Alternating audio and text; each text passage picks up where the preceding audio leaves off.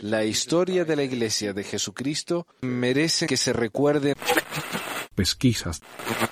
Mormonas.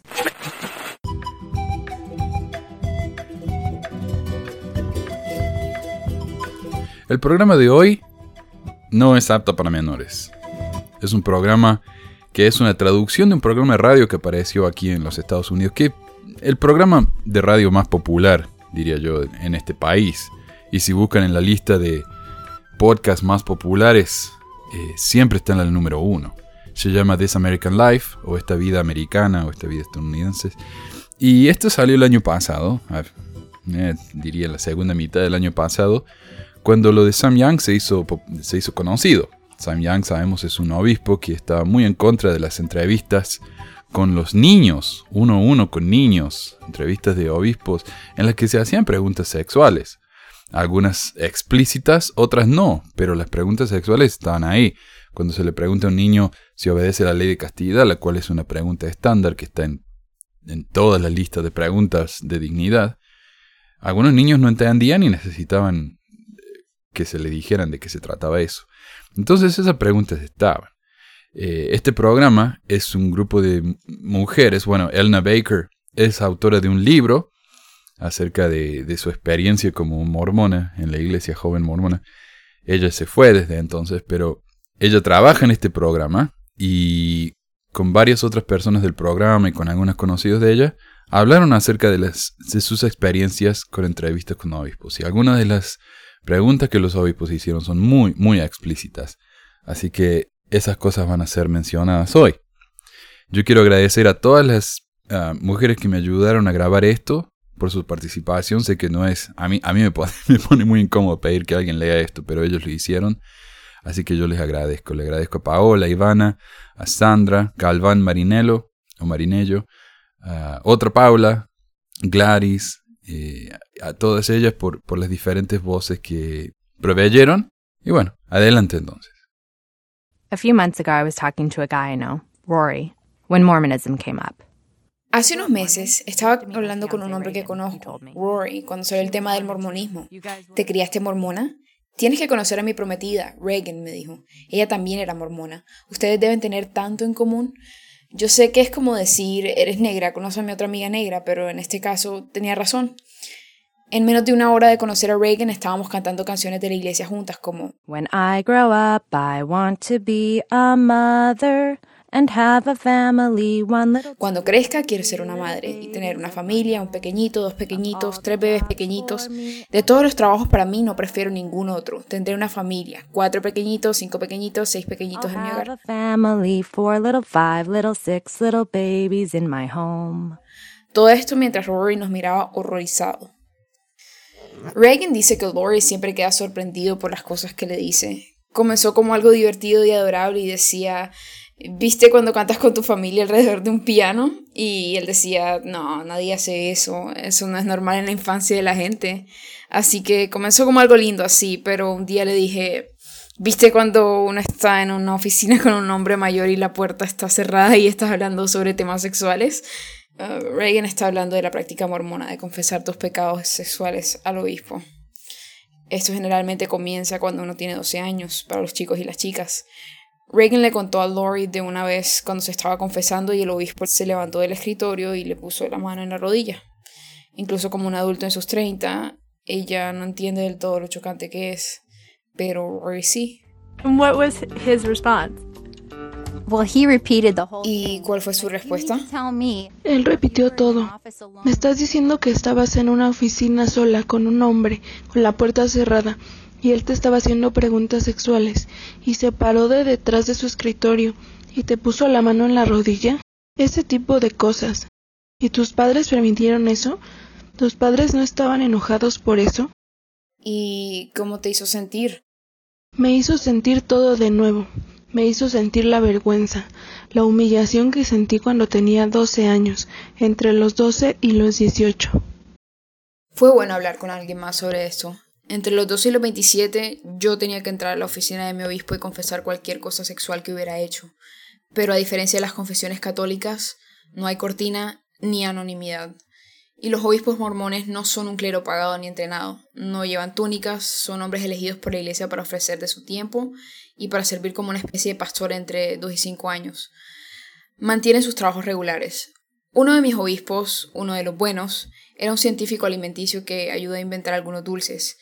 Otro era un banquero de inversiones llamado Chad.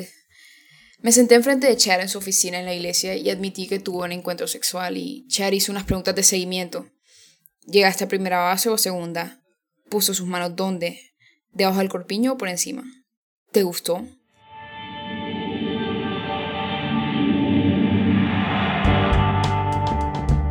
Para ser perdonado un pecado sexual, debía contarle a mi obispo, y aunque a veces sentía vergüenza o humillación, nunca cuestioné el proceso en sí. Era algo rutinario, como ir al dentista. Uno se entrega a sí mismo cuando hay algo que reportar y encima de eso, una o dos veces al año tienes que ir a algo llamado entrevista de dignidad. Todos hacen eso, sin excepción, desde los 12 hasta los 18. Esos son como chequeos médicos de la espiritualidad. Un obispo hace una serie de preguntas como ¿crees en Dios? ¿Pagas un diezmo íntegro? ¿Eres honesta con tus acciones? ¿Con tus prójimos? En medio de estas preguntas sobre la fe de uno, también pregunta si uno obedece la ley de castidad. La primera entrevista de dignidad de Reagan fue bastante confusa. Reagan's first worthiness interview was pretty confusing. They sort of graze over everything until you get to chastity, and Hablan un poco de todo hasta que llegan a la castidad, y él dijo, ¿estás obedeciendo la ley de castidad? Y no sabía qué significaba esa palabra, así que le pedí que explicara un poco más y dijo ¿Estás participando en cosas sexuales como caricias y besos intensos? En inglés necking and petting, una expresión muy anticuada que dejó de usarse hace décadas, excepto en la iglesia, donde se usa hasta el día de hoy. Y no estaba segura de qué significaba eso tampoco. O sea, era tan inocente como una niña de doce puede serlo. Fui a la escuela en mi casa, así que ni siquiera había sido expuesta a ningún lenguaje sexual de cualquier tipo. Especialmente no lenguaje de los 1950. Sí, exactamente. Así que no sabía qué eran esas cosas. Así que creo que dije, creo que no. Y recuerdo el latido de mi corazón en mis oídos. Sentí que mi cuerpo entero estaba caliente de vergüenza, y aunque no sabía de qué se trataba y no pensaba que lo había hecho, sentí que tal vez sí lo había hecho. Sentí como si era culpable y parecía como que todas las preguntas hasta ese punto no eran importantes y esta era la pregunta grande, el clímax de la entrevista. Y después de eso me hice mala, me obsesioné completamente con el necking and petting y descubrí qué significaba. Cada vez que algo pasaba en una película, algo sexual, me decía, creo que eso es petting. Esas entrevistas dieron inicio a algo dentro mío. Hice que mis Barbies hicieran todo lo que se te puede ocurrir. Era un desastre. Mis Barbies pasaron de jugar a la casita a tomar eh, de las drogas más duras y a tener orgías en cuestión de semanas. within a matter of weeks. Cuando Reagan tenía 16, dijo que finalmente tuvo un novio con quien experimentar y tuvo caricias y besos intensos con él. Pero la diversión que tenía con eso se acabó en cuanto la cita se acababa. Did you immediately, like right after, think like, oh no, now I have to tell the bishop? yes. Yes. And Inmediatamente después de eso pensabas, oh no, ahora tengo que ir a contarle al obispo. Sí, instantáneamente iba a casa y me sentía muy entusiasmada de que había hecho netting and petting y el próximo día me sentía llena de culpa. Era como que tenía una resaca o algo así.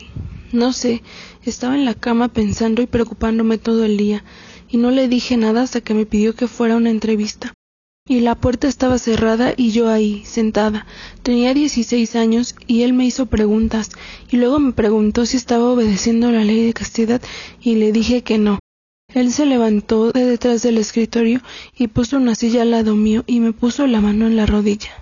Esta es la historia que ella le contó a su prometido, Rory. Me dijo, ¿y lo hiciste más de una vez? Y yo le dije, no, solo lo hice una vez. Entonces él me preguntó, ¿tuviste relaciones sexuales? Y le dije que no. Entonces él me dijo, ¿te gustó? Y yo le dije que no. ¿Has pensado en hacerlo otra vez? Y él definió lo que era. Era todo vago. Cosas como relaciones sexuales fue lo más específico, pero recuerdo que me preguntó cosas como ¿personificaste al sexo? Lo que no entendí del todo. Es una manera muy extraña de preguntarlo, además. Sí. ¡Ey, hola, soy yo! ¡Sexo! Hey, it's me, sex. Yeah. For penance, you put Como together penitencia, preparó un plan que requería visitas frecuentes y hacer cosas como leer materiales de la iglesia sobre no tener sexo. No puedes tomar la Santa Cena por un tiempo, nuestra versión de la comunión. Esto puede sentirse como una humillación pública porque todo el mundo se da cuenta. Es increíblemente vergonzoso porque si eres una mujer joven, todos asumen que es algo relacionado con el sexo. El obispo de Reagan planeó más entrevistas con ella.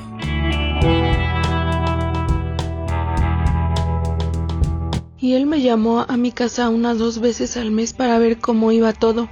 Me sentí muy humillada, me sentí malvada, casi. Sentí que era una decepción tan grande y había hecho que mi familia se viera mal y todo eso.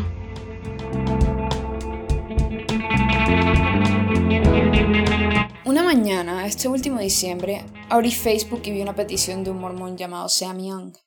Él había sido un obispo y ahora le estaba pidiendo a la iglesia que dejara de hacer preguntas explícitamente sexuales en las entrevistas.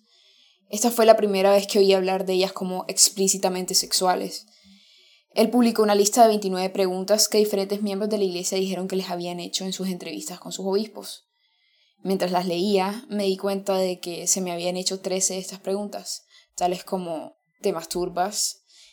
¿Dónde y cómo te tocó tu novio? ¿Dónde estaban sus dedos? ¿Tus pezones estaban duros? ¿Estabas mojada? Tuve que verlas todas juntas para darme cuenta de lo mal que estaban. Habían historias de abuso en el sitio web de Sam, algunas extremas, como el obispo que convenció a unos niños que si se masturbaban con él, el deseo de hacerlo iba a desaparecer. Yo nunca fui abusada, solo se me hicieron estas preguntas. Como obispo, Sam nunca hizo estas preguntas y nunca se las hicieron de niño. Él escuchó de estas cosas por medio de un amigo a cuyo hijo le preguntaron sobre la masturbación. Sam no podía creerlo. Él escribió sobre esto en Facebook y las historias comenzaron a llegar como una avalancha. Sus seis hijas le dijeron que se les había preguntado si se masturbaban. Una de las más jóvenes dijo que no sabía qué significaba. Tenía doce. Así que ella lo buscó en internet y vio pornografía por primera vez. Sam pensó que si traía esto la atención de la iglesia, abandonarían preguntas explícitamente sexuales. La respuesta de la iglesia es que los obispos no deberían ser, abro cita, innecesariamente curiosos o invasivos en sus preguntas. Pero qué es necesario o innecesario es decisión de cada obispo. La iglesia no define exactamente dónde está la línea. Mientras la historia se hizo más controversial, la iglesia publicó guías nuevas la primavera pasada diciendo que los niños podrían tener a un padre o a otro adulto en el cuarto durante sus entrevistas con el obispo. La iglesia afirmó que eso no tenía nada que ver con la petición Sam, pero claramente él había tocado un nervio. Fue excomulgado de la iglesia en septiembre por actuar, abro cita, en oposición pública, clara, abierta y deliberada contra la iglesia y un montón de mormones en Internet resistieron sus afirmaciones. Ellos defendieron a sus obispos diciendo que no habían actuado ni hecho preguntas inapropiadas o alarmantes, que estos incidentes eran aislados y poco comunes, o que Sam estaba inventando estas historias que no habían sucedido. Pero yo sabía que pasaban, porque me pasó a mí, y nunca me olvidé de ellas, y raramente hablaba de estas cosas con mis amigos y nunca con mi familia. Incluso todos estos años más tarde todavía siento que es mi culpa, que de alguna manera me merecí esos encuentros humillantes. Y hablando con Reagan y leyendo las historias en el sitio web de Sam, me pregunto qué tan comunes son. Por casualidad, hay otra persona en nuestro programa que creció en la iglesia, así que llamamos a varias personas. Conocíamos a algunos, a otros no. Algunos son mormones y practicantes, otros han dejado la iglesia, y la gente definitivamente se acuerda de sus entrevistas con el obispo. They'd be like, well, how long did it last? Or did Dijeron, ¿cuánto duró? ¿O te metió los dedos? ¿O le metiste los dedos? He asked me if I had made her orgasm. Y creo que me preguntó si ella había tenido un orgasmo. Going really red in the face. Recuerdo que estaba rojo de vergüenza, con una ansiedad extrema. Sentí que se me cerraba la garganta. And I was only 11 and I'd never had a boyfriend. Yo tenía 11 años y nunca había tenido un novio. Le dije sí, estoy obedeciendo la ley de castidad. Y él me preguntó, ¿me estás mintiendo? Le dije que no. Y él presionó, ¿Estás segura de que no me estás mintiendo? Y pensé, ¿él sabe algo sobre mí que no sé?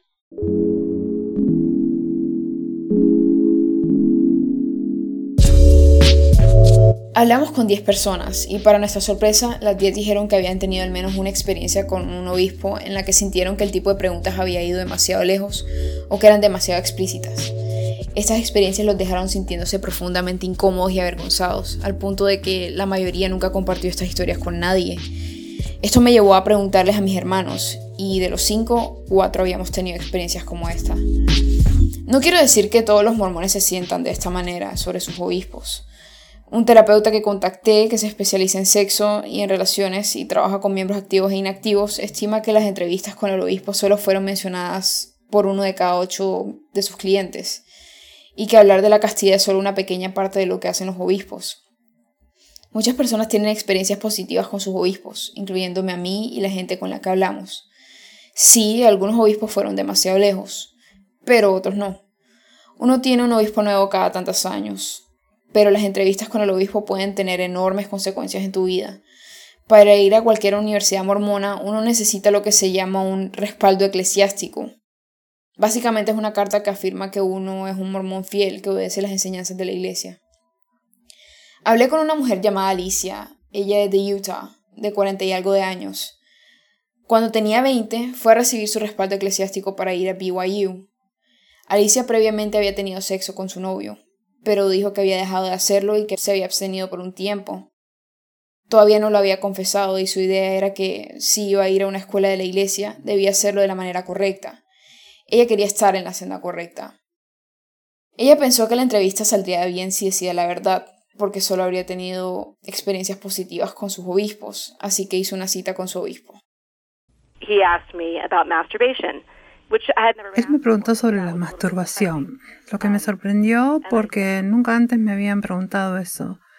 Le dije que sí, pero entonces procedió a preguntarme ¿Usaste las manos o algún objeto? E inmediatamente cada célula de mi cuerpo se puso en alerta. Es como cuando uno camina en la calle oscura y de repente se siente extremadamente incómodo. Así me sentí desde el comienzo. Le pregunté si eso realmente importaba y él dijo, ah, quiero tener una idea para así poder darte un consejo sobre lo que puede activar esos deseos y qué evitar.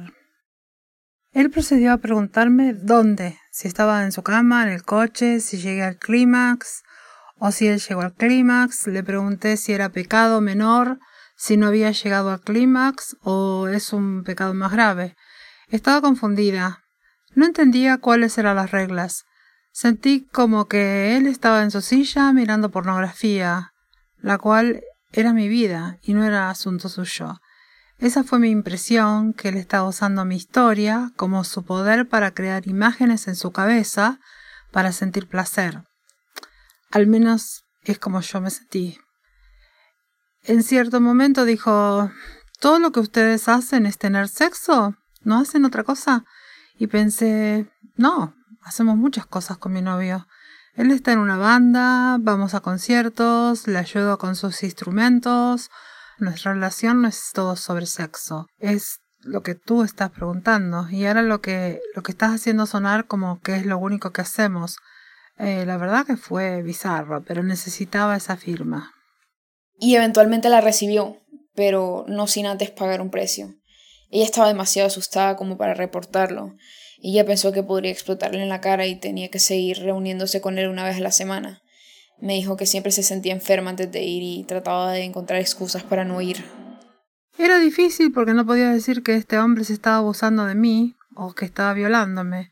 Y he tenido otras experiencias que eran depresión física, sexual, que fueron menos traumáticas.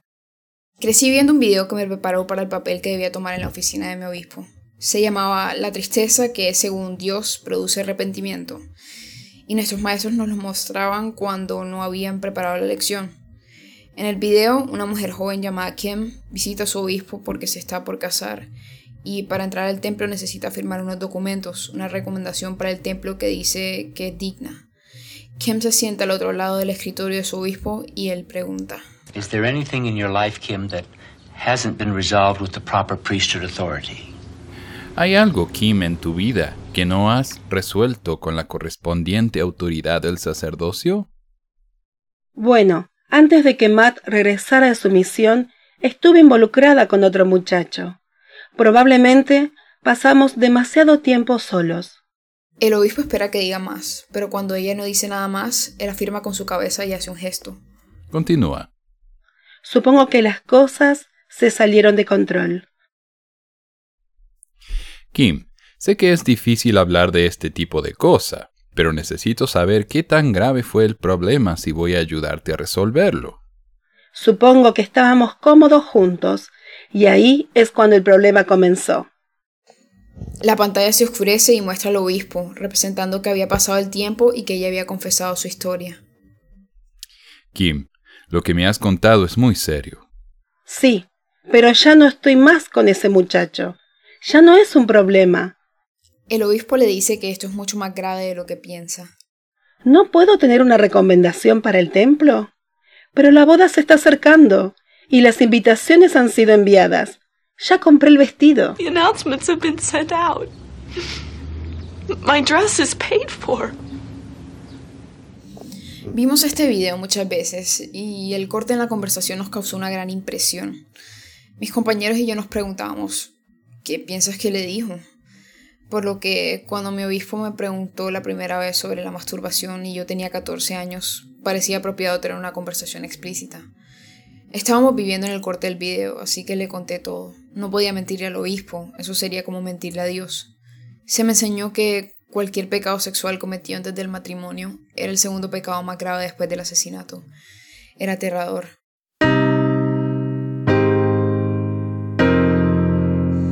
Yo me había masturbado una vez cuando tenía 12. Ni siquiera me di cuenta de lo que estaba haciendo, pero sabía que algo inusual estaba sucediendo. Dos años más tarde aprendí de la posición de la iglesia sobre la masturbación, lo cual es que es casi tan grave como tener sexo, y yo sabía que el sexo era tan grave como el asesinato. Cuando conecté los puntos estaba devastada. Se me había enseñado que a menos que me arrepintiera sería separada de mi familia en la próxima vida, porque ninguna cosa impura puede entrar al cielo, así que fui y le conté al obispo. Pero por supuesto, me masturbaba de nuevo y cada vez sentía que estaba siendo egoísta porque estaba eligiendo este sentimiento por encima de mi familia. La única manera de arreglarlo era recuperar a mi familia al confesar.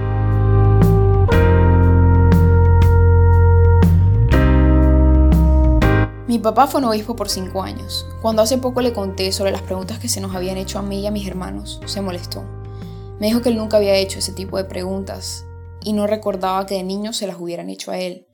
Entonces, exactamente cuándo los obispos empezaron a hacer este tipo de preguntas detalladas y vergonzosas. Hablé con tres historiadores diferentes, todos mormones pero independientes de la iglesia, y ellos me dijeron que la respuesta era simple, que el cambio ocurrió en los 70. Era la reacción de la iglesia contra la revolución sexual, estaban preocupados sobre la promiscuidad. Alguien en Mormon Leaks, nuestra versión de Wikileaks, me puso en contacto con un historiador que tenía una colección de manuales viejos de la iglesia, escritos específicamente para obispos antes de los 70. Los manuales les decían a los obispos que debían investigar sobre, abro prácticas inmorales o no cristianas, cierro cita. No especificaban nada con mucho detalle, pero en 1975 aparecieron las primeras preguntas explícitas en una guía para los obispos, la cual le dice a los obispos que pregunten a los posibles misioneros y a los otros jóvenes adultos si habían estado involucrados en, nuevamente abrosita, alguna de las siguientes. Relaciones sexuales extramatrimoniales, prácticas homosexuales, desviaciones sexuales, caricias íntimas, entre paréntesis, acariciar el cuerpo de alguien más y masturbación.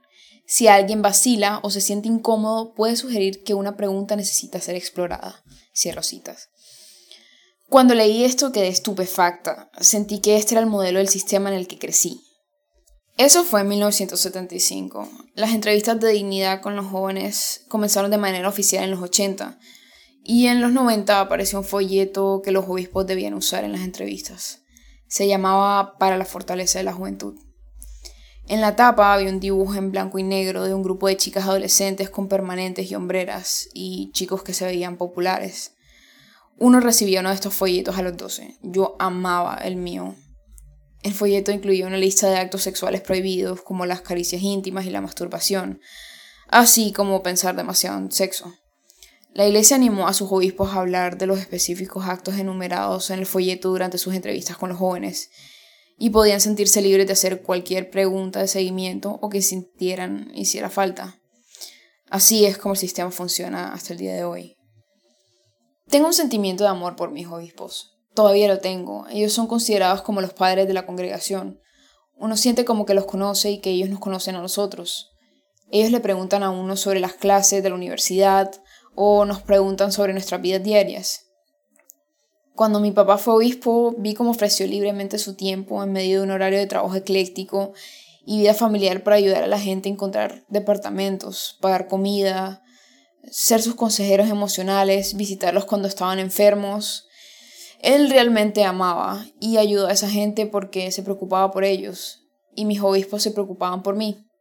Me sentía aliviada cada vez que me arrepentía con ellos, sintiéndome como que un peso había sido levantado de mis hombros y a menudo sentía que ellos estaban tan incómodos haciendo esas preguntas como yo respondiéndolas. A pesar de las intenciones o el comportamiento de cualquiera de mis obispos, las entrevistas de obispo me persiguieron en cada encuentro sexual que tuve.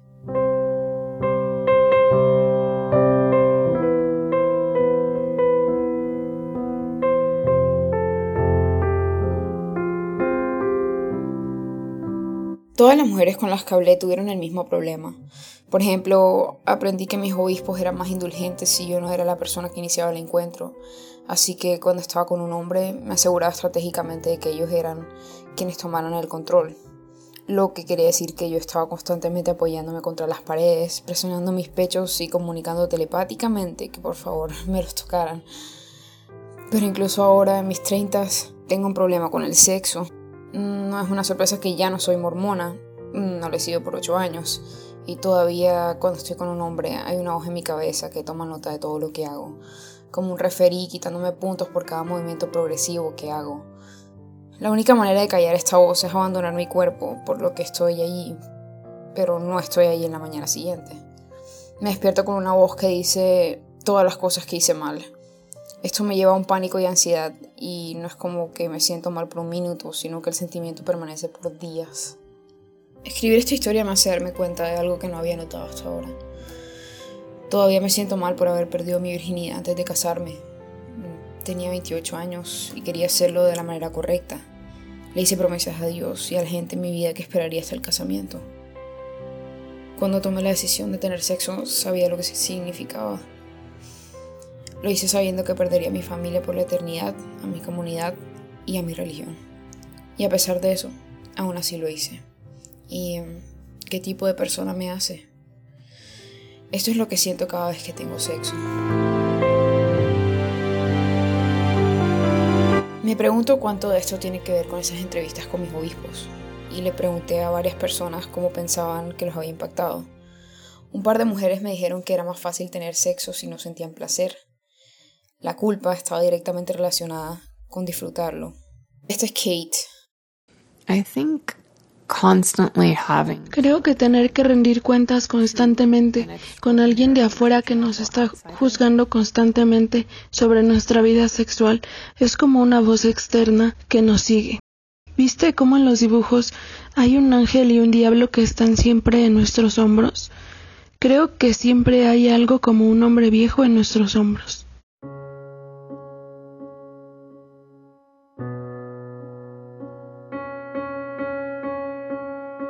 Como mujeres mormonas, esto tiene consecuencias. La doctora Jennifer Finlayson Fife es una terapeuta sexual con quien hablé. Ella es una mormona practicante y ha tenido a cientos de pacientes que son mormones en la actualidad, o lo fueron en el pasado.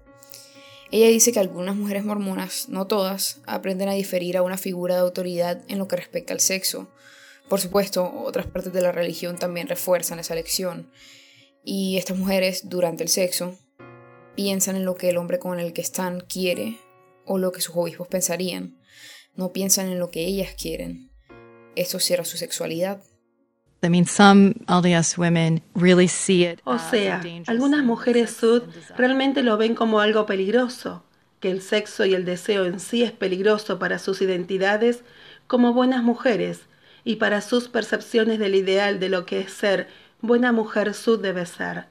Así que lo cierran, lo apagan en una manera fundamental o no lo desarrollan en una manera más fundamental. y la tarea de despertarlo durante el matrimonio se siente casi imposible. Por supuesto, cerrarse significa diferentes cosas. Muchas mujeres con quienes hablé dijeron que durante el sexo abandonaban sus cuerpos. Ni siquiera pueden decidir lo que quieren. Rebecca es una de esas mujeres que me dijeron que disfruta el sexo, pero todavía se siente reprimida. Ella es una mormona practicante y lo hizo de la manera correcta. Se casó con un mormón y esperó hasta el matrimonio para tener sexo. Todavía a veces siento que estoy siendo sucio promiscua si lo disfruto demasiado o si me interesa demasiado. Porque siento como que, de alguna manera, la única manera pura de tener un orgasmo es pensar en mi esposo, con quien estoy casada por la eternidad y en nuestro amor y en la dignidad ante Dios. Y para mí eso no es sexy. No pienso en mi relación con Dios. Sexy. I don't want to think about my relationship to God. What I've started to realize these bishop interviews. Comencé a darme cuenta que lo que estas entrevistas con el obispo hicieron es que no me dieron espacio para la privacidad de tener ningún pensamiento sexual. Si tenía un pensamiento sexual, Dios estaba espiando y escuchándolo tenía que pensar, oh no, apaga ese pensamiento, basta, esto no está permitido. Pero no te culpo por sentirte de esa manera, porque parte de esta programación cultural no creo que sea intencional. No creo que nadie se haya sentado y dicho, démosles a estas mujeres estos sentimientos con los que van a luchar por el resto de sus vidas. Pero sucedió. Claro, no planearon darnos estos cuelgues psicológicos, pero sí planearon asustarnos de niños para que no tuviéramos sexo en una manera en que nos causó tremendas consecuencias.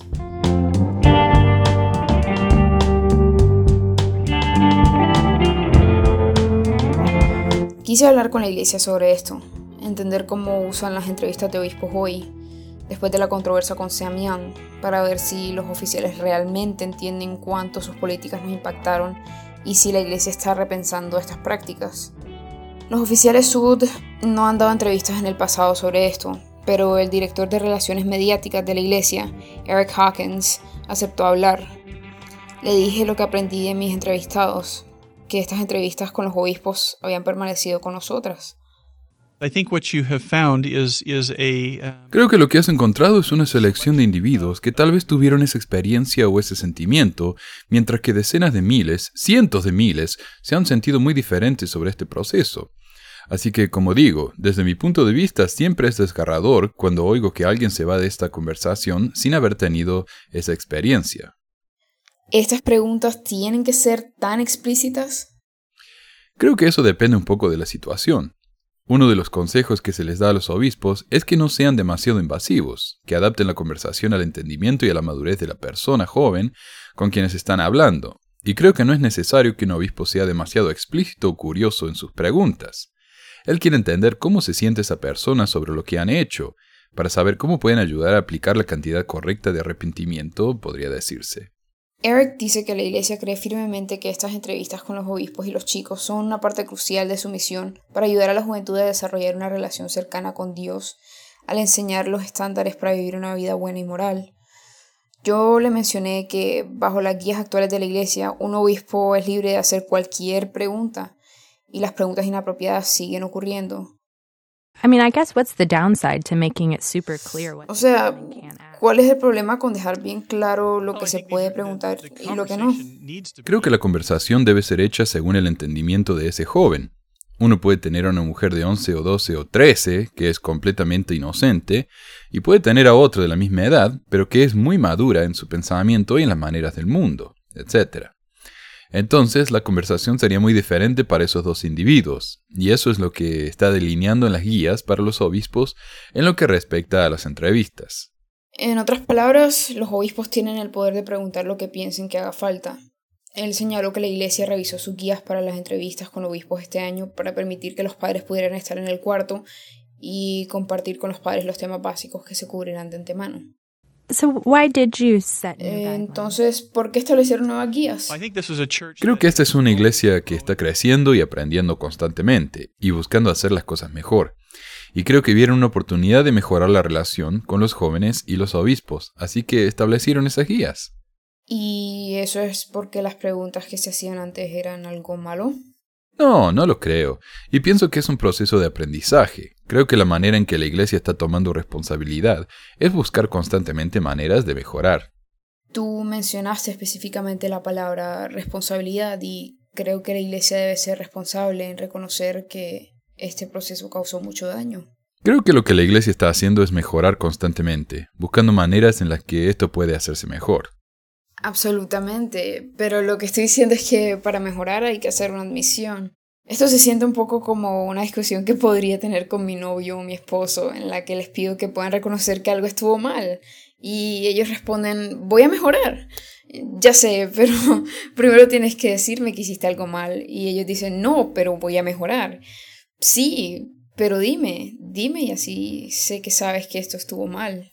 Yo también he tenido esas conversaciones con mi esposa, así que entiendo entonces, ¿entiendes lo que, lo que estoy pidiendo?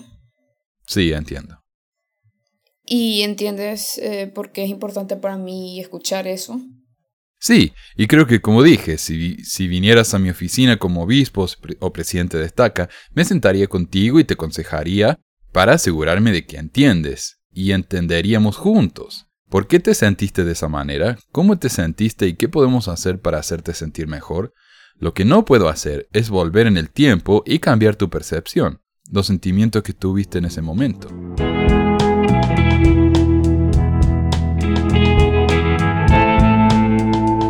Antes de bautizarme a los 8 años, tuve que reunirme con el obispo. Él me dijo que iba a ser responsable por mis pecados desde ese momento. Él explicó esto usando un pizarrón. Cometerás pecados.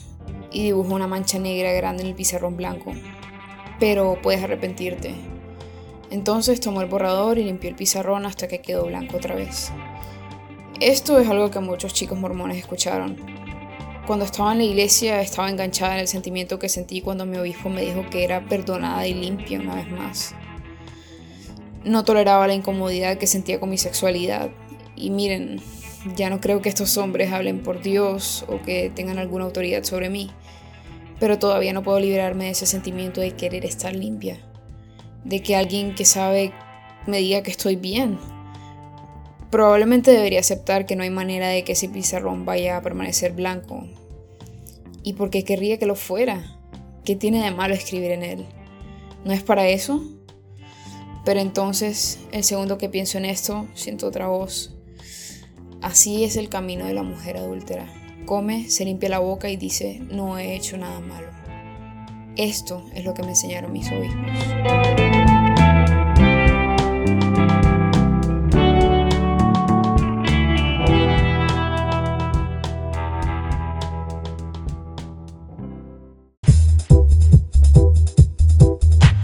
Gracias por escuchar esta edición de Pesquisas Mormonas. No se olvide de visitar nuestro website en pesquisasmormonas.com o pesmor.com y nuestro blog en pesquisasmormonas.org o pesmor.org.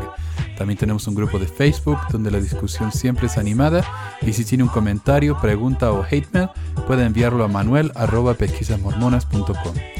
Y si por alguna razón ha abandonado la iglesia y ya no sabe qué hacer con todos esos miles de dólares extras, ahora que ya no paga el diezmo, le agradeceríamos si nos envía uno o dos dólares por medio de Patreon en patreon.com barra pesquisas mormonas o en paypal.me barra pesquisas mormonas para ayudarnos a cubrir los gastos de domain y hosting del podcast. Muchas gracias de nuevo y hasta la próxima semana. La música del comienzo del podcast es la canción de la primaria Historias del Libro de Mormón por Clive Romney. La canción previa a esta es la El Profeta del ex de Acevedo y esta es la versión de la banda Roosters de la canción de la primaria Palomitas de Maíz.